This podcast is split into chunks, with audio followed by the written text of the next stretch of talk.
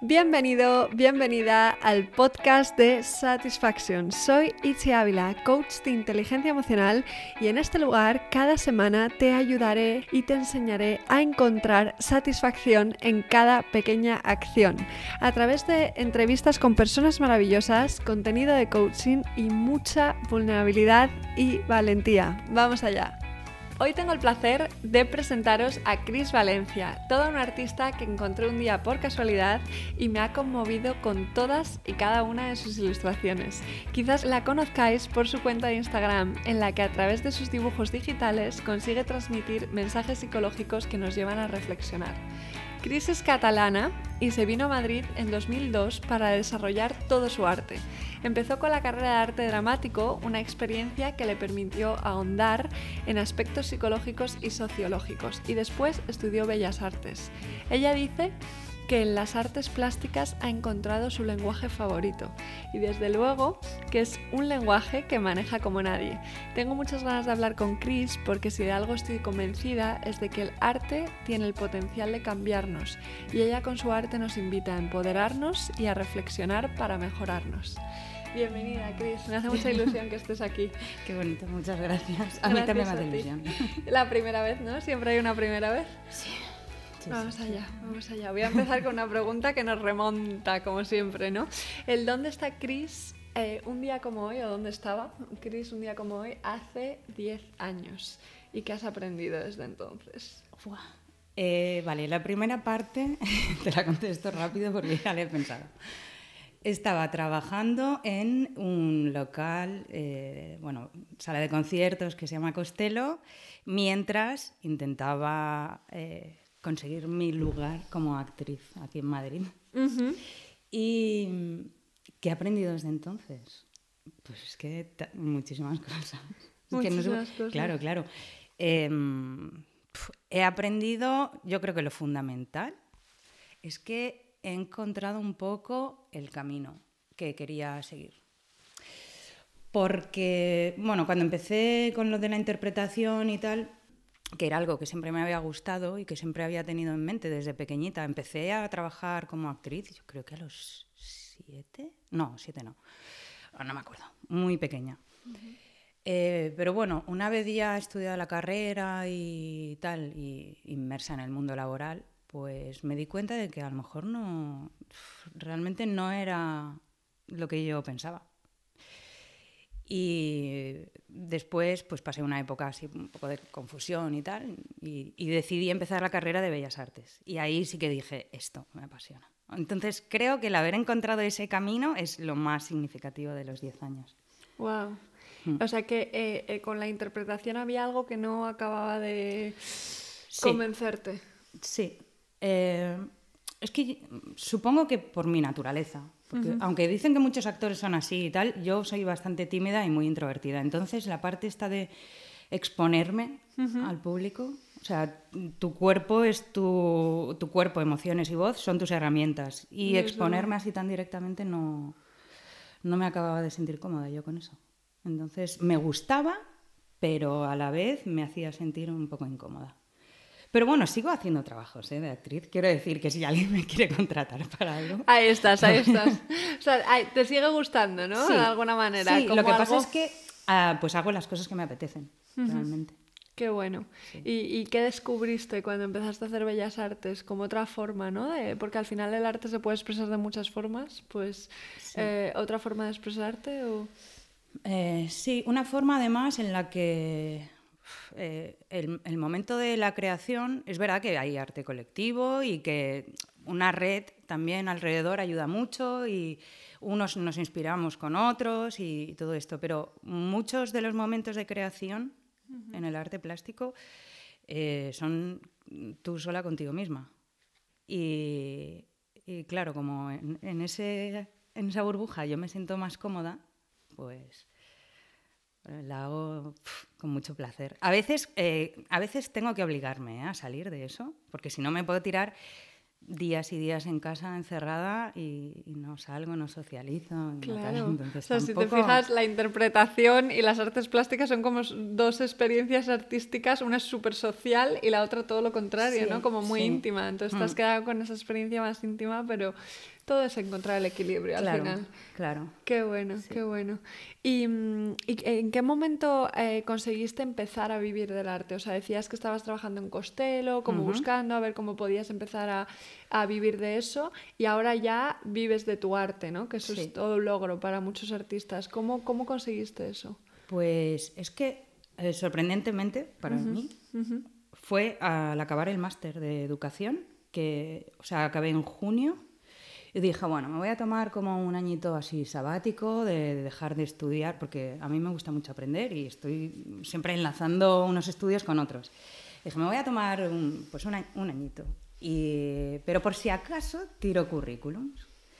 Y en septiembre estaba ya trabajando en un cole, dando clases de artes plásticas. Entonces fue como algo bastante inmediato. Y, y luego la parte pues, de creación propia eh, llegó un poquito después. Porque claro, también al principio cuando empiezas a dar clases, te dedicas a la docencia y es todo nuevo, te requiere mucho tiempo, mucha preparación, mucho, ¿sabes?, empaparte de todo lo que representa eh, la docencia. y cuando ya lo tuve un poquito más por la mano, ya empecé también a centrarme en la creación artística y ahí ya pues, compaginar una cosa con otra que tiene mucho que ver, porque al final lo que enseñas es arte. Claro, sí. Y aparte yo aprendo en las clases también. No solo por lo que aprendo de los alumnos, sino al prepararte las clases también te estás documentando, estás siempre intentando buscar cosas nuevas y, y tal. Entonces, es aprender también. Sí, requiere como un poco de investigación, de seguir desarrollándote tú como artista para mm. poder enseñar más. Claro. Y saber qué es lo que funciona, qué es lo que no, eh, buscar siempre nuevos contenidos, cosas que llamen la atención a los chicos, o hacer excursiones, visitas a museos, que te preparas. Entonces, siempre estás aprendiendo. Y qué bonito ser capaz de transmitir todo ese arte que tú tienes, no solo en las redes, que ya lo haces, pero también a, a personas que quieran aprender eso, ¿no? Claro. Lo que pasa es que Mm, los alumnos que tengo son de la ESO. Entonces hay algunos a los que les interesa mucho y se lo pasan teta y se divierten y disfrutan y hay otros que no tanto. Claro. Entonces sí, es muy interesante, es apasionante y tal, pero no es algo idílico. O sea, yo cuando estaba en la carrera, en el máster, eh, tenía un profesor que nos dijo, em, lo que tenéis en mente de ser profesor no tiene nada que ver con la realidad porque os esperáis ir a una clase, eh, motivar a los alumnos, que todos os estén escuchando, eh, transmitir vuestra pasión, no sé qué, y no tiene nada que ver. Y realmente cuando tuve la experiencia dije, pues qué razón tenía este hombre. Pero supongo que tendrá mucho que ver porque en la ESO realmente los alumnos están un poco obligados, entre mm. comillas, a estar ahí, mientras que a lo mejor eh, en un máster o, en una universidad las personas están eligiendo ¿no? Eh, estudiar eso. Entonces es un reto que se te presenta ahí. Es un reto muy grande, lidiar con gente a la que le interesa y gente a la que no, que a veces te boicotea las clases, porque eh, yo lo entiendo, si no te interesa nada y te aburre, pues tienes la cabeza en otra parte. Y luego, además, la edad de mis alumnos. También mm, el 80% tienen la cabeza en otra parte todo el tiempo. Y las hormonas revolucionadas. Eh, claro, es que... Justo.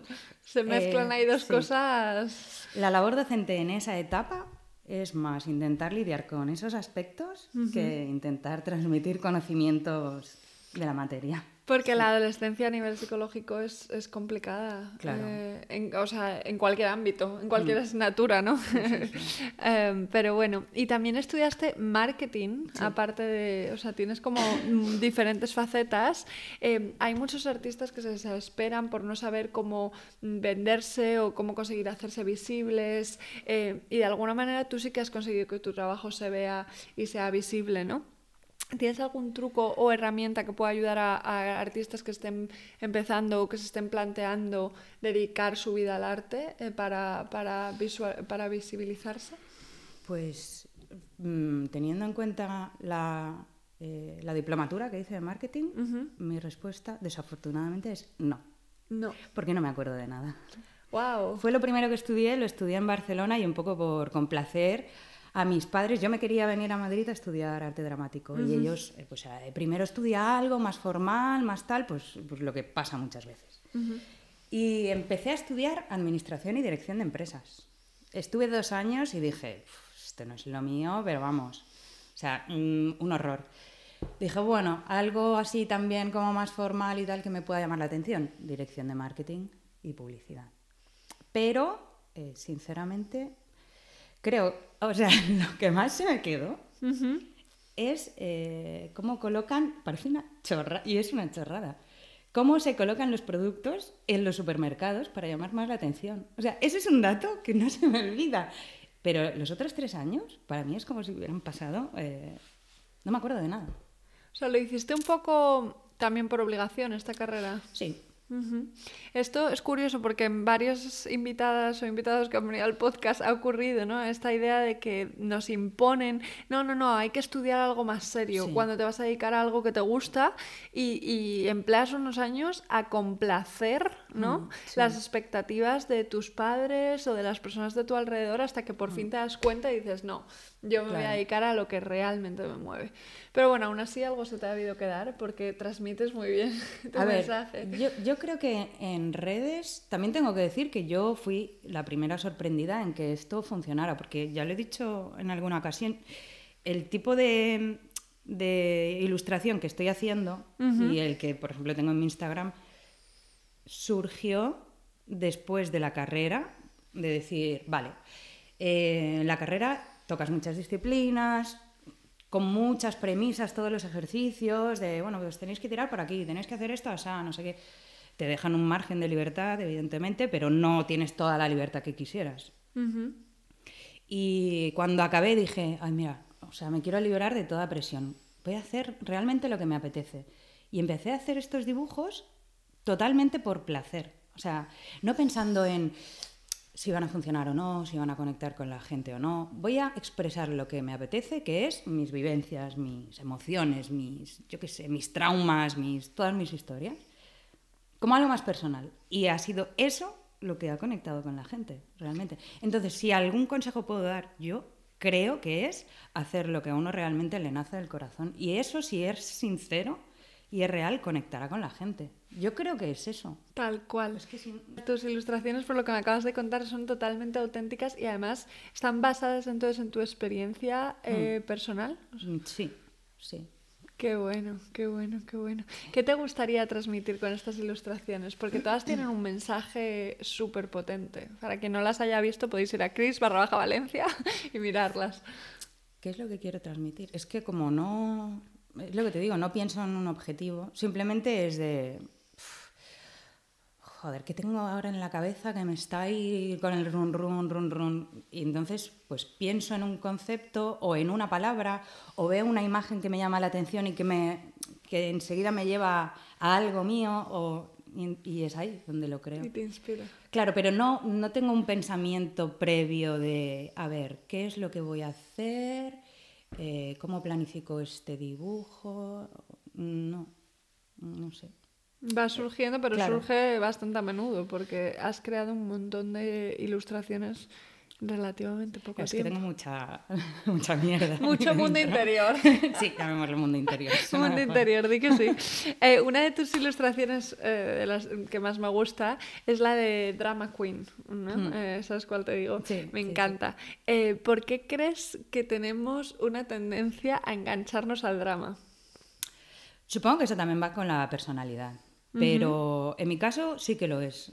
Eh, pues lo típico que a lo mejor un día estás mal y te regocijas en eso y te pones música triste para estar ahí como más triste y que y no entiendo el mundo y pues todas esas cosas eh, hay gente que las tiene yo las tengo. Pero por ejemplo mi chico es totalmente lo contrario es súper pragmático y eh, mira esto es así esto es así o sea él por ejemplo me ayuda mucho a bajar un poco a la tierra pero yo creo que eso va con la naturaleza de las personas. En mi caso, mi naturaleza es muy así, realmente. Al ser, bueno, no sé si tiene algo que ver con el ser introvertida, con el que me gusta estar a solas, me gusta mucho pensar, reflexionar sobre las cosas, preguntarme por qué. aunque luego pocas veces encuentro la respuesta. Reflexiva. ¿Por qué? ¿Por qué? ¿Pero por qué esto es así? ¿Por qué tal? ¿Por qué la vida? ¿Por qué no sé? El arte dramático también nos lleva mucho a eso. También. Yo que también vengo de un background de teatro, o sea, el, realmente conectar con el drama, con la alegría, y las mm. emociones, ¿no? Es como un poco, más que la adicción al drama, la adicción a la emoción. Sí, sí. Hombre, es que si no, la vida es muy aburrida. Claro. Y es verdad que en, interpretación, cuando hacíamos algunos ejercicios, los profesores te, preguntaban desde fuera, ¿y por qué? Entonces tú decías, ¿por qué no sé qué? No sé qué.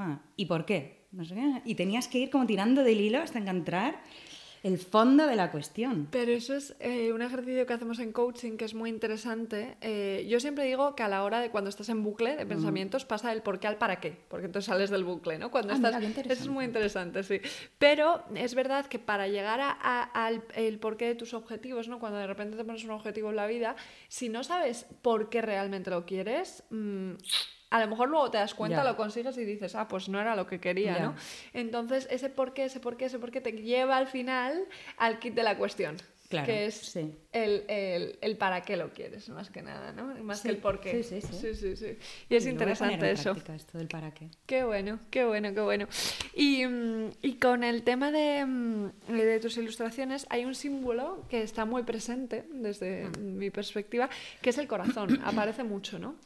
El corazón en muchos de los dibujos está ahí em, y aparece como mm, em, algo que hemos enfriado, que hemos un poco mm, dejado de lado, ¿no? Esto es mi interpretación, ya te digo. Hay una de las ilustraciones que me gusta mucho en la que mm, escribes algo así como me dijeron que lo dejara ahí eh, enfriándose, eh, no, que jugara con él eh, y ahí se quedó, ¿no? Algo así. Em, ¿Cómo te gustaría que nos conectásemos a nuestro corazón? Que nos reconectásemos con él. Eh, realmente el símbolo del corazón lo utilizo para varias cosas, aunque normalmente se asocia al amor ¿no? de pareja. Eh, y yo creo que lo asocio más a la vida en general. O sea, muchas de las ilustraciones hablan sobre vivir, no sobre el amor romántico. Y eh, es curioso porque esa ilustración no tiene nada que ver con el amor romántico. Esa ilustración me viene a mí de una frase o de, un discurso que me dijo mi madre cuando yo era adolescente, que pues mi madre es otra generación, ¿no? y, un tipo de persona también muy introvertida, muy tímida. Entonces ella me quería inculcar el hecho de que de casa, de puertas hacia afuera, que no se me notara si estaba mal, si estaba bien, si, tenía problemas en casa, que de puertas para adentro se quedaba lo familiar. Entonces, yo cuando empecé a estudiar arte dramático, claro, eso es totalmente lo contrario. No puedes bloquear las emociones, no puedes intentar disimular siempre, estar frío, estar... Y, y a mí me costó un montón ¿eh? abrir todas las corazas que tenía, porque claro, a mí se me había educado pues en eso, en que no se te note, que no se te note, tú siempre y esa ilustración habla de eso, de cuando yo de joven o de pequeña eh, se me inculcaba de alguna forma que, mantuviese el corazón frío. No frío, sino de cara al exterior. Y esto además lo he hablado tiempo después con mi madre y que se lo dije de, mamá, es que las cosas no pueden ser así, porque si tú un día estás triste, pues estás triste y no pasa nada porque la gente lo sepa. O ¿sabes? Y ella, claro, me dijo, no, yo me refería a que los problemas de casa se tienen que quedar en casa, tal y cual. Y, bueno, llegamos ahí como a un entendimiento. Quizás yo lo malinterpreté en su momento, pero a mí eso se me quedó grabado, claro. Claro. Pero creo que esto es algo que pasa mucho porque tenemos como mucho miedo a mostrarnos vulnerables, a mostrarnos tal como somos. Y socialmente sigue habiendo, eh, que espero que cada vez sea menos, ¿no? Pero como muchas veces temas que realmente son importantes y que nos preocupan se convierten en tabú. Sí, Entonces, como que no puedes hablar de lo que te pasa. Y, o, llorar, incluso. Llorar aún no está totalmente aceptado, que de eso tú también hablas, ¿no? Y mm. es muy bonito, ¿no? O sea, creo que, que el que empecemos a normalizar Em, nuestra vulnerabilidad, que al final es expresarnos tal como somos y que un día estamos tristes y que un día estamos contentos y que un día... Exacto. Es muy importante. Y las redes a veces em, no favorecen esto. Todo lo contrario. en general no, la gente solo quiere mostrar el lado bueno de las cosas. Por eso me gusta tanto el trabajo que tú estás haciendo, porque creo que, que, al final estás invitando a un cambio social o a una manera diferente de utilizar las redes sociales.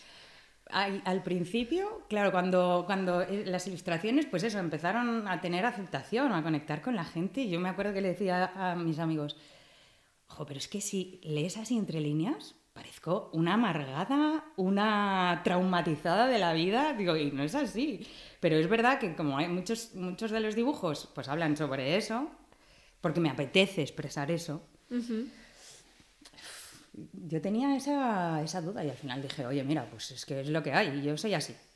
Si a la gente le gusta, pues bien, y si no, pues ¿qué se le va a hacer? Pero es que no quiero mentir, no me apetece, pues lo que tú dices, estar mostrando todo el rato eh, la cara bonita de la vida. Y luego, sí que es verdad que si solo lo miras por encima, por ejemplo, mis ilustraciones, como son unos, una gama de colores muy así, muy dulce, por decirlo de alguna forma y tal, pues sí que te puedes, también eso me, gusta mucho, sí que puedes pensar, pues, pues eso, que las ilustraciones son un poco, ay, es que no sé cómo definirlo, ayúdame que son un poco dulces. De estética, eh, sí. Pero, luego si pero ese contraste es muy bonito. A mí me gusta, me encanta el contraste de, de, que como la estética de las ilustraciones siendo como muy pink, muy dulce, muy llámalo X.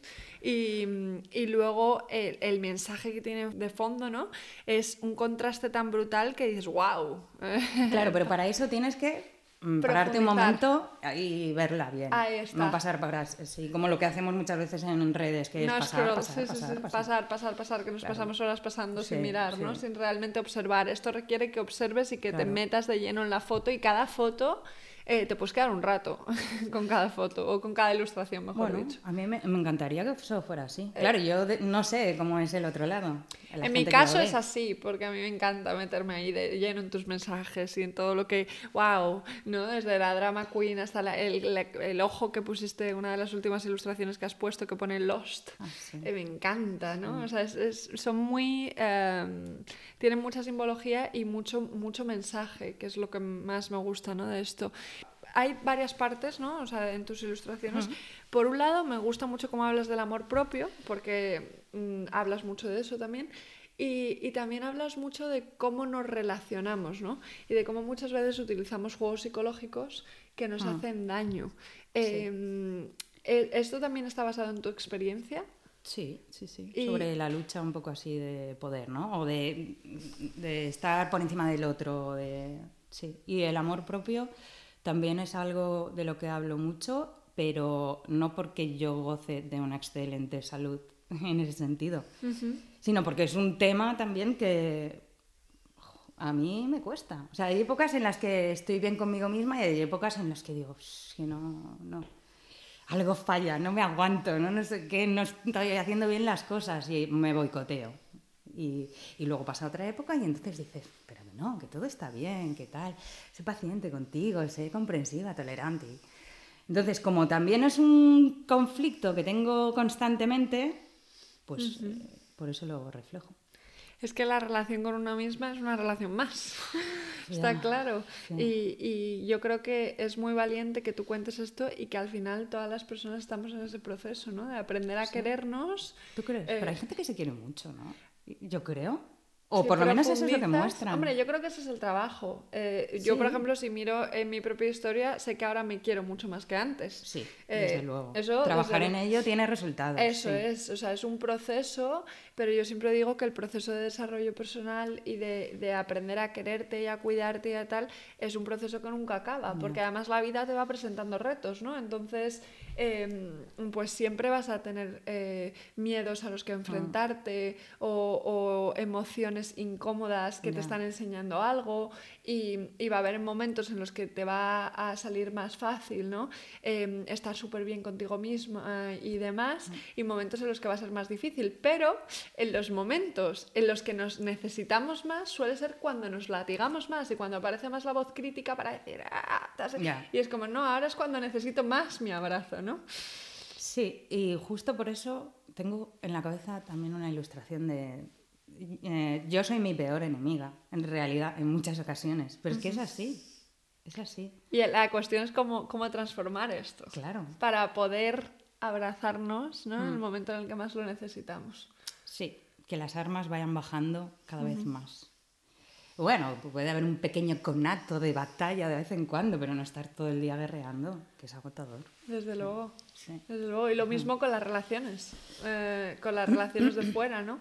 Pero de esos juegos psicológicos que, que hay una ilustración tuya que pones funny games y te- tachas el funny, ¿no? Y pones fucking games. Sí. Eh, y es un poco eso, ¿a qué estamos jugando con las Sí. relaciones? Sí, exacto. Relaciones de pareja, relaciones de amistad, relaciones de familia, todas. Pero sí es verdad que eh, no sé dónde, dónde lo leí, no me acuerdo, era en algún libro. Bueno, o en, en algún sitio leí el, como que se- las personas se clasificaban de alguna forma en dos, en las que tienen el brazo estirado todo el tiempo, como donando su sangre, y las personas que son vampiros que van al brazo ahí a chupar. Igual es muy simplista dividirlo en esto, ¿no? Pero, pero realmente sí que creo que, joder, es que hay gente que necesita controlarlo todo y a todos y manipular y llevárselo todo a su terreno.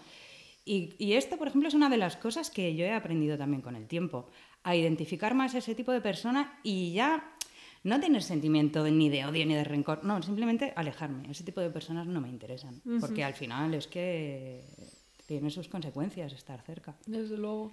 En un podcast dijeron, que me gustó mucho esta frase, las personas tóxicas son realmente personas intoxicadas. O sea que yo creo que cuando una persona actúa desde ese lugar está actuando desde el miedo Sí. y desde la inseguridad, pero está claro que, bueno, que hagan su proceso Claro. eh, mejor lejos mientras, mientras sea así. Y uno puede intentar ayudar, porque todos necesitamos ayuda en muchos aspectos, pero cuando esa ayuda, en vez de beneficiar al otro, te está perjudicando a ti, yo creo que ese es el momento de decir hasta aquí.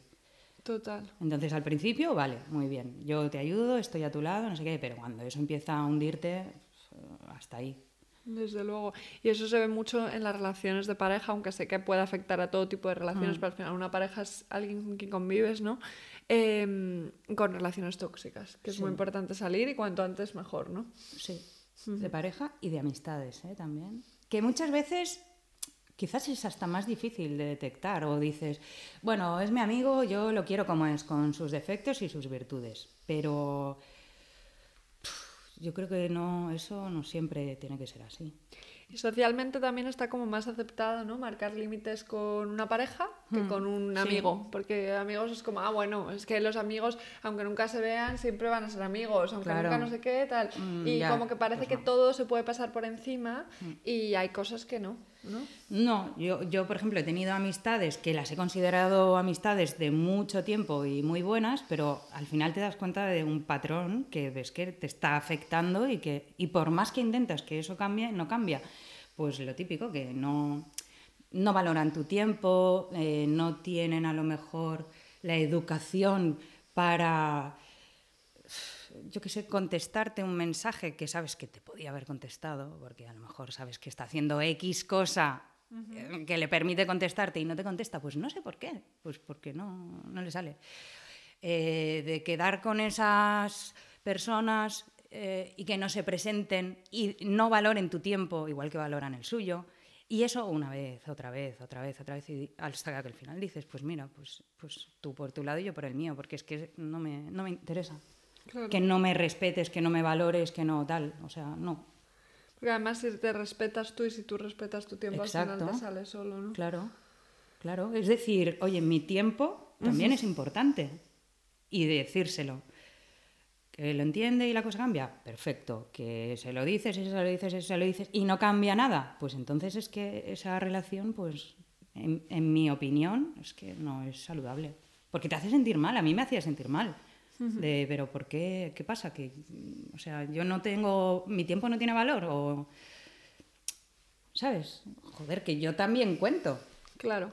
Y como no puedes cambiar a nadie, al final es decidir tú qué quieres. Exacto. Porque a lo mejor a otra persona eso no le molesta, pero si a ti, por cómo percibes y por tal, sí, pues ya está. Sí, ¿no? sí, sí. Qué interesante. Vale, te voy a hacer una pregunta interesante. Esa cara. Si tus ilustraciones pudieran conseguir un cambio social, ¿Cuál te gustaría que fuera? Un cambio social. Un cambio social, o sea, un cambio, cambio, un, un gran cambio. Esta es una de las preguntas en las que podría estar mucho rato pensando y que tendríamos que cortar. Cortar el silencio. Pero a ver, lo primero que se me viene a la cabeza, jo, a mí me encantaría que la gente se quisiera más a sí misma, porque eso haría que las relaciones entre todos fueran mucho mejores. Desde luego. O sea, si conseguimos eso, cambia todo. Claro. Eh, Y empezando por mí, ¿eh? También. Por te- no pasar esas épocas de, de fustigarse. Porque es verdad que cuando te sientes mal contigo mismo, esa agresividad, esa rabia tal, la transmites en tus relaciones. O sea, a lo mejor te hacen un comentario absurdo y saltas, porque tú por dentro estás mal. Pero cuando estás feliz y contenta contigo y tal, eh, es que todo se vive de otra manera. Relativizas mucho y entiendes al otro. No sé. Tal Yo creo cual. que si nos quisiéramos más, el mundo iría mucho mejor. Sí, sí, yo creo que esa es como la base, lo que acabas de decir es súper importante porque es la base de todos los cambios que necesitamos. o sea, si eso está presente, porque además cuando tú te quieres y cuando tú estás bien contigo, sales a la calle de otra manera. Exacto. Eh, ya no Sí. solo las relaciones, lo que vas a hacer, lo que vas a aportar, lo que va... las decisiones que vas a tomar, todo... Y todo. no necesitas la aprobación del otro constantemente y quedar por encima del otro, porque tal. Y a lo mejor lo que te acabo de decir en la pregunta anterior, y sentirte valorada por el otro, no, da igual porque tú te valoras. ¿Sabes? Igual, mira, Mira, mira, ahí hay algo, ahí hay algo. acabo de descubrir que en esa época quizás. Pero es, sí, sí, sí, es que es la base, yo creo. Qué bonito, qué interesante. Pues bueno, voy a hablar también no solo de tus eh, dibujos digitales y tus ilustraciones, que son maravillosas. Bueno, una última pregunta antes de, de terminar con ese tema. Es que, ¿cómo es tu relación con, lo- con las redes? ¿Te suman o te restan? ¿O una mezcla? Eh, yo creo que así en general me suman. Ujú. Sí que hay una parte que no me gusta y que me aburre, ¿Cuál es esa parte que no te la gusta? del ego de la gente, por ejemplo. Pues eso, gente que lo único que hace, que yo, mira, lo respeto y que cada uno con lo suyo, ¿eh? Pues que lo único que necesita es eso, mostrarse y mostrarse y que los demás le digan qué tal y qué cual. Y es como, a mí me, me da medio tristeza, medio pereza. Entonces, también procuro evitar esa parte. O sea, a lo mejor hay artistas que me gustan, o gente o mm, que no son artistas, quiero decir, eh, que utilizan las redes solo para alimentar su ego y entonces no, no les sigo, porque es que no, no es la parte que me interesa, me interesa otra. La parte profesional de subir tus cosas, de mm, promocionarte, etcétera, de tal, ¿te lleva mucho tiempo? Hombre, pues igual sí que le dedico, yo qué sé, una, dos horas al día por lo menos. También depende del momento, ¿eh? porque si acabo de subir una ilustración, sí que estoy más tiempo pues contestando gente o...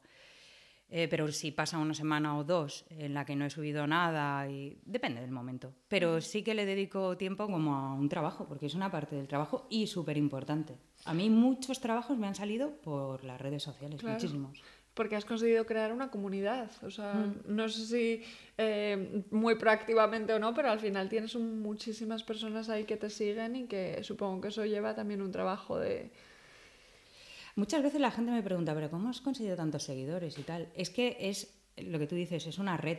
Yo no he conseguido esos seguidores de ninguna forma. Es la gente la que comparte a lo mejor lo- las ilustraciones o revistas digitales que la muestran y eso es lo que va haciendo que se ramifique que todo. se, va expandiendo, claro. Claro, yo no tengo trucos para conseguir seguidores. Es que es, eh, pues como eso, que se vaya ramificando, que la gente comparta tus cosas. Yo creo que la clave es lo que has dicho al principio, que es estar conectada con tu autenticidad, hacer cosas que te salgan del corazón y, y eso es lo que conecta con la gente al final. Supongo. Aunque bueno, también conozco muchos artistas que trabajan desde el corazón y, y les cuesta, ¿eh? Quiero decir, oh, es que es un misterio. Es un misterio. Es un misterio. Pero bueno, en general a ti las redes te suman porque sabes cómo usarlas, más o menos, ¿no? O sea, qué fenómeno. Vale, pues em, para quien no lo sepa, aparte de hacer dibujos digitales y demás, también te dedicas a pintar y a hacer esculturas y tienes un proyecto em, muy interesante que se llama Objetología. ¿Lo he Ah, dicho bien? Sí. sí. Em, que bueno, parte de preguntas como quién soy, cómo soy, cómo debería de ser. Háblanos un poquito de ese proyecto. Pues ese proyecto empezó en la carrera, creo que el último año de carrera o el penúltimo. Y mm, yo creo que está desarrollado más un poco a nivel teórico. A nivel teórico y luego el- la realización también es como muy... Bueno, lo, lo pin- bueno, en general es que estamos hablando de pintura con óleo y escultura. Entonces la parte de pintura eh, la llevaba a cabo con jeringas, o sea, no utilizaba ni pinceles ni Súper nada. interesante lo vi. Sí. Entonces, mm, está como planteado, pues eso, más desde un nivel teórico de cómo soy, cómo debería ser, cómo es el mundo, cómo encajo, cómo no sé qué, y todas esas preguntas, eh, reflejarlas visualmente en un cuerpo que va cambiando de forma. Mm, Es que no sé si me estoy explicando, porque esta pregunta me ha pillado un poco así de imprevista. Bueno, todas, pero claro, esta... Mira, tengo aquí eh, cómo lo explicas en la web, que quizás nos ayuda. ver, lo voy a leer porque es que es, es una súper reflexión.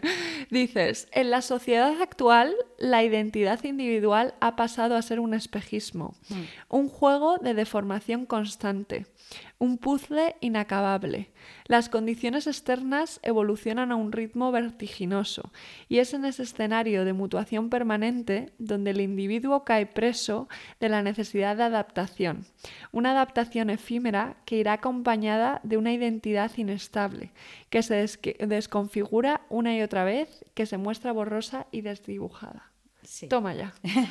Es buenísimo. ¿eh? Eh, sí, pues eso, porque como realmente estamos siempre cambiando, no solo el exterior, sino el interior. Muchas veces yo me pregunto eh, cómo encajar. También por lo que te he dicho de mi personalidad introvertida y tímida, ¿no? A ve- muchas veces yo me encuentro en ambientes donde no me siento cómoda y le doy vueltas a la cabeza de, pero ¿por qué no me siento cómoda? ¿Pero por qué no encajo? ¿Pero por qué no socializo como los demás? ¿Por qué no hablo como los demás? ¿Por qué estoy retraída? Y claro, el intentar, que al final eh, yo creo que esa etapa, bueno, la he superado un poquito, o sea, estoy dando pasos, porque al final también es aceptarte como eres. Pues oye, si eres introvertido, eres introvertido, ¿no? No pasa nada. Y pues eso, de, de cómo intentar cambiar determinadas cosas de ti o trabajar determinadas cosas para encajar un poco más en determinados ambientes, círculos o en general. Porque crees que el objetivo es encajar. O sea, eh, eh, necesitamos encajar, buscar encajar en un grupo o, o pertenecer. Es que es muy diferente. Brené Brown, que es una autora que me gusta mucho, dice, lo opuesto a encajar es pertenecer. ¿Encajar o pertenecer? Mm, Como pertenecer a un grupo, ¿sabes? Pertenecer a un grupo eh, ocurre cuando tú puedes ser tú misma. En el Ya, momento... pero pertenecer a mí me suena más como a algo más limitado, ¿no? ¿Ah, como sí? que te limitas. Bueno, sí, es que las, las ahí. traducciones a veces no, no transmiten, yo creo, todo el- el- como el significado de una palabra, pero eh, básicamente creo que cuando intentas encajar al final dejas de ser tú misma. Ya, pero a lo mejor consigues encajar a base de trabajar algo, ¿no? O sea, por ejemplo, yo qué sé, si alguien consiguiera decir, ¿por qué soy tímida? Pues por esto, por esto, por esto, vale, lo trabajo y lo dejo de ser y as- con esa forma encajas, pues oye, perfecto. Genial. Pero, yo creo que ahí la diferencia está entre si es un cambio que tú quieres hacer realmente por ti, porque, oye, no me siento cómoda siendo tímida, me gustaría em, eh, vencer mi timidez y sentirme mejor socialmente. Genial. Pero cuando creas un cambio, ¿no? Como lo que hablábamos al principio de estudiar X carrera porque eso va a ir bien con el- mi entorno, ¿no? Em, si creas un cambio que realmente tú no lo quieres simplemente para que un grupo te acepte, creo que eso puede ir en contra de, de ti misma. Ya, pero yo creo que estoy más con lo primero que has dicho. Hmm. Porque yo a veces me reúno con gente, yo más o menos creo que he encontrado, también depende de días. O sea, yo soy- hay días que soy más extrovertida y me siento tal, y hay días que soy muy introvertida. Pero una pauta también que he encontrado quizás es que con un grupo de tres personas, además de mí, me siento más o menos cómoda. Más de tres, no me, o sea, más de tres, más de cuatro, no me... ha- No, no va ¿No? Y es que aparte muchas veces es por, por el hecho de eso, de la gente necesita tanto expresarse y dar su opinión y decirlo todo y porque yo soy así, porque pienso así, no sé qué, que es como de... No sé, me quedo, ¿sabes? Yo no tengo esa necesidad. Ay, es que me estoy, no sé si me estoy explicando. Sí, sí, sí, sí. claro, cada persona es un mundo. Y luego a veces también, mm, pues oye, yo qué sé, la gente habla de cosas que no interesan. Entonces, pues ahí ya tampoco hablo. Y en general, como te he dicho antes, me gusta mucho aprender, pues me gusta mucho escuchar. Y siendo profesora, me debería gustar también enseñar, que en parte también me gusta, pero me gusta mucho más aprender. No sé. Bueno, el caso es que en este proyecto lo que, de lo que hablas ¿no? es un poco de cómo nos transformamos y cómo también eh, creo que es muy interesante eso que dices de que todo va tan rápido, todo cambia tan rápido, mm. aunque nosotros no cambiásemos nada, eh, y simplemente el hecho de ir adaptándonos con todo toda la transformación que está habiendo a nivel tecnológico, o sea, exige mucho de nosotros, ¿no? Y que efectivamente, queramos o no, vamos a cambiar a lo largo de la vida, ¿no? Entonces eh, es muy interesante cómo consigues transmitir eso, ¿no? A través de las jeringuillas y esa Y de luego desdibujar. Desdibujar y cómo, cómo vamos eh, pasando por muchas fases y creo que eso es muy, muy interesante un proyecto y muy... Em, como te he dicho, también está bastante basado, bueno, tiene unas referencias teóricas y hay un, bueno, una serie de libros o de conceptos que me sirvieron mucho también para un poco tirar del hilo, eh, del sociólogo Sigmund Bauman, mm. que, habla sobre la vida líquida, ¿no? que es como, como todo va, pues eso, cambiando. Y hay una frase que puse en el proyecto, a ver si me acuerdo, eh, de Emerson que dice, cuando, patin, cuando, eh, cuando patinas sobre hielo, la seguridad no depende. No me acuerdo. No te acuerdas, qué pena. Pero tenía, buena pinta. Tenía buena pinta. La, seguridad no depende de no sé qué, eh, sino de la velocidad. ¿Sabes? Como que necesitas esa velocidad para adaptarte al cambio, para sentirte, entre comillas, seguro. ¿Y de dónde sacas esa velocidad? Esa es la gran pregunta. Ya, ya, es que todo va tan rápido ahora que es que es muy difícil. Que el reto a veces es parar, ¿eh? Sí, también, también es verdad. Y permitirse, es decir, necesito ir a un ritmo más lento. Sí, sí, ahora están saliendo también muchas tendencias, el slow learning, ¿no? De intentar que los alumnos aprendan, pues, con mucho tiempo, mucha relajación, incidiendo mucho en algún contenido, ¿sabes? No esto de, venga, unidad uno, unidad dos, no sé qué, tal cual, sino más pausado, que lo asimilen mejor. Desde luego. Sí, sí, sí.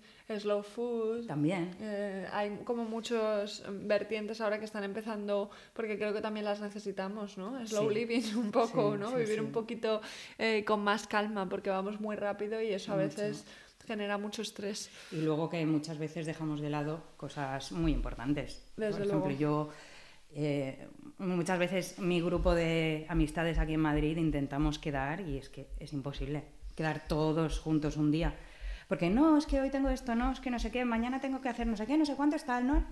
Y, y cada uno está con lo suyo a 57.000 revoluciones y al final te estás perdiendo pues una parte importante que es la de pues eso la de quedar con tus amigos las relaciones sociales son súper importantes sí sí, eh, entonces yo creo al final encontrar el equilibrio no entre una cosa y la otra entre no quedarte ahí aplatanado, pero tampoco vivir así que se te va la vida. Desde luego, desde luego. Qué interesante. Pues em, voy a hacerte un par de preguntas más, ¿vale? Eh, la primera, eh, que es nueva, es si pudieras elegir, además tú que eres profesora, genial, estrenamos pregunta contigo. Em, si pudieras elegir una asignatura que añadir en todos los colegios del mundo, ¿cuál sería? Mm, educación emocional. Sí. Y si lo quieres camuflar un poquito, teatro. Porque, claro, en teatro mm, se trabaja todo eso. O sea, se trabaja mucho el conocerse a uno mismo, conocer las emociones, conocer al otro, empatizar con el otro. Entonces, a lo mejor más lúdico sería hacer teatro. Pero yo creo que el fondo de la cuestión es educación emocional. Estoy contigo, yo metería las dos directamente. Ah. Pero siempre he dicho, eh, las dos, fíjate, nos hemos acabado dedicando a otra mm, cosa, ¿no? Entre comillas, no actrices, pero tenemos ese background y, y no sé a ti, pero ya lo hemos hablado antes, ayuda mucho, ¿no? Eh, Muchísimo. muchísimo. El, el hacer teatro eh, ayuda, ayuda a tu vida personal y yo creo que a todo el mundo le vendría muy bien tener una experiencia teatral, aunque no sea a nivel profesional. Entonces estaría muy bien en los colegios. Y luego la educación emocional, pues esa es mi respuesta también. Mm, Maravilloso, porque además es, es una de las pocas cosas mm, que te van a servir para todos los Sí. momentos de tu vida, da igual a lo que te dediques. Exacto. Sí, sí. Da igual es la un, profesión Es un que tengas. aprendizaje de vida. Sea, Tal cual, tal cual. Mm. Muy importante. Vale. em, ¿Quién te gustaría que, sigue- que fuera un siguiente invitado o invitada para este podcast? Recomiéndanos a alguien. eh, a ver. Alguien a quien te gustaría escuchar. De cualquier ámbito. Sí, que pueda hablar de algo un poco psicológico. Este coaching es un poco, o sea, este podcast es un poco de coaching. Por ejemplo, tú estás aquí por tus ilustraciones que son muy psicológicas y por que eres actriz, o sea, está muy relacionado con, con Satisfaction y todo lo que hago. Pues mira, eh, a ver, algo, alguien así que me viene rápido. eh, Maggie Cibantos, la actriz. Anda, Sí. me han hablado Porque además ella también es una persona muy comprometida, muy, muy, muy real, ¿no? Muy, me gusta mucho su personalidad. Y como ella también hace acciones para que el mundo vaya mejor desde su, desde su punto, ¿no? Desde Ah, sus ¿sí? posibilidades. Que eh, hace acciones aparte de actuar. Sí, ella es madrina de, de una ONG, por ejemplo, que se llama Safe a Girl, Safe a Generation. Anda, no lo sabía, qué bueno. El año pasado, bueno, ¿fue el año pasado? Creo que sí. Eh, pues se, se hizo un ciclo artístico para recaudar fondos para un refugio en Nairobi para niñas que escapan de situaciones realmente uf, eh, dramáticas. Y, y ella es la madrina y como una cara muy visible de la ONG. Pero bueno, la ONG, o sea, tiene muchísima gente detrás, muchísima, que está ahí aportando su granito de arena. Entonces, Qué bueno. Pues nada, a- hablaremos con ella a, ver si, a ver si se anima. Qué guay, qué guay, qué bueno. Em, qué, qué interesante, me lo apunto, la verdad, no tenía ni idea. Pues vamos ahora sí que sí con las últimas cuatro preguntas que hago siempre, ¿vale? Vale. Em, a ver qué me cuentas. La primera es, si tuvieras que elegir una experiencia de tu vida que te ha convertido en la persona que eres hoy, ¿cuál sería? Una solo. Mm. Venirme a Madrid. Es- Eso engloba tanto.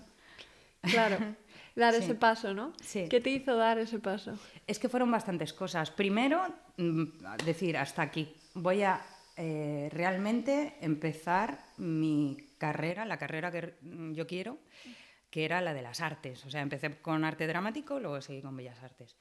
Entonces salí de Barcelona para venirme aquí a estudiar eh, arte dramático porque es donde en teoría hay más producción y más posibilidades y tal. Luego también para alejarme un poco de una relación tóxica.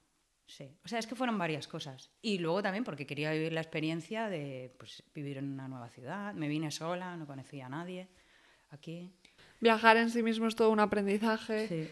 Y, y también esa, esa cosa que hiciste de reinventarte y dejar de cumplir expectativas ajenas, Sí. ¿no? Que, que es algo que ya te digo, ha salido en varios invitados del podcast, o sea que, que es un patrón como que se repite mucho, ¿no? De primero intento complacer y cumplir las expectativas que se han puesto en mí y llega un punto en el que lo rompo todo y ese es el momento de inflexión en el que digo, ahora sí que sí empieza mi vida, ¿no? Pues sí, totalmente. Qué bueno. Y qué bien que llegó ese punto.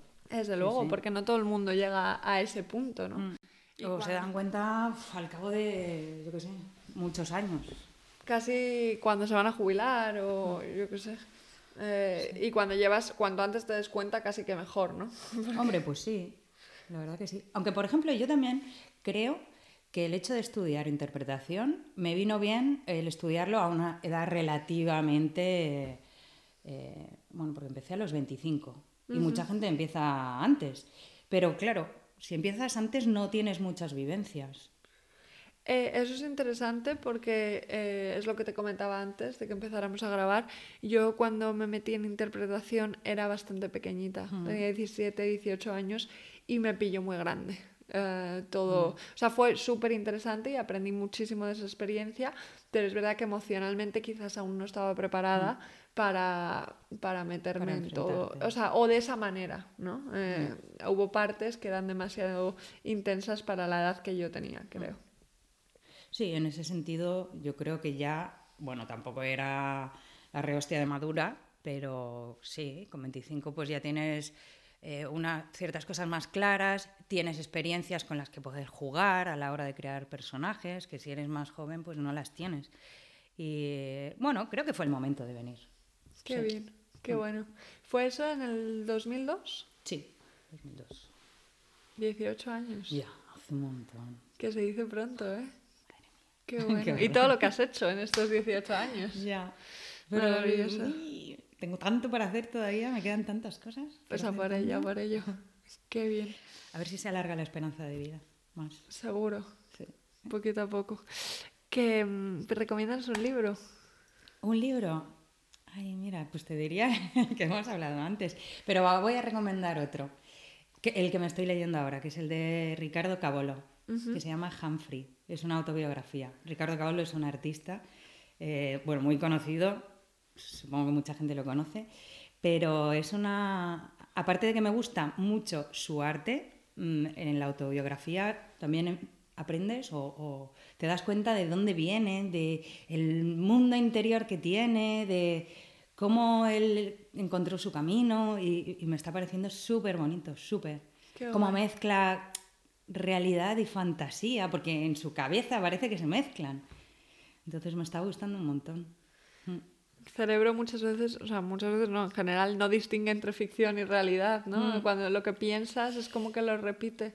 Sí, lo que pasa es que él habla de, de, a lo mejor ver personajes fantásticos, ¿sabes? En, su, en el mundo real. Claro, hasta ese punto de fantasía. Eh, es una cosa muy interesante que haya recomendado una autobiografía porque siempre se dice que, mm, que es muy uh, enriquecedor leer autobiografías de personas que admiras. Como que te ah, da mucha, mm, muchas ideas ¿no? y mucha inspiración para si tú admiras a esta persona, cómo ha llegado hasta donde está y todo por lo que ha pasado y qué mundo interior tiene. Y, claro, lo conoces uh, más, eh, profundizas de alguna forma en su arte también. Qué bueno. Claro, no es lo mismo ver un cuadro suyo sin tener ni idea que ahora yo los miro desde otra perspectiva, totalmente. Qué bueno. Sí. Me encanta. Vale, em, ¿qué otras cosas haces cada día para cuidarte? Para cuidarme. Eh, ¿Físicamente o espiritualmente? Todo vale. Ah, bueno, ah, pues a ver. Eh, te diría que hago ejercicio, pero no es verdad, porque empecé a hacerlo cada día, pero soy muy inconstante en eso, me cuesta un montón. Aunque sé que lo tengo que hacer porque es muy bueno, tanto para el cuerpo como para la mente. Así que eso es un, propósito del 2020 que ya vamos por marzo. Aún estás a tiempo. Sí, sí. Mm, eh, claro, estamos a 27 de febrero. Pues llevo una semana diciendo, en marzo me pongo en marzo. ¿Sabes qué pasa? Que es curioso como en febrero la mayoría de propósitos de estos del comienzo del año ya se han caído.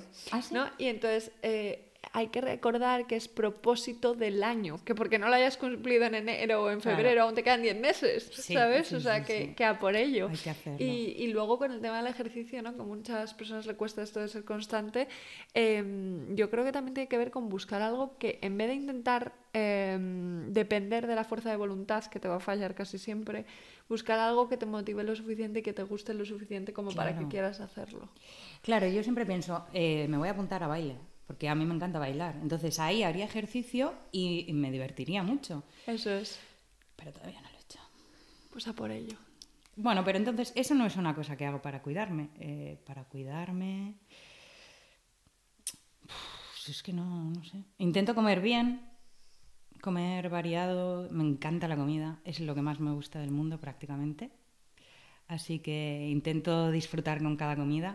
Aunque esté mucho tiempo cocinándolo y tal. Me gusta mucho comer. También como de vez en cuando guarradas. O sea que es que como de todo. Eh, me pongo cremas desde hace tres años o sea, para ir a dormir y cuando me levanto, que eso, adquirir esa rutina a mí me ha costado mucho también. Lo de las rutinas lo llevo bastante mal, me cuesta. ¿Le pasa a muchos artistas esto?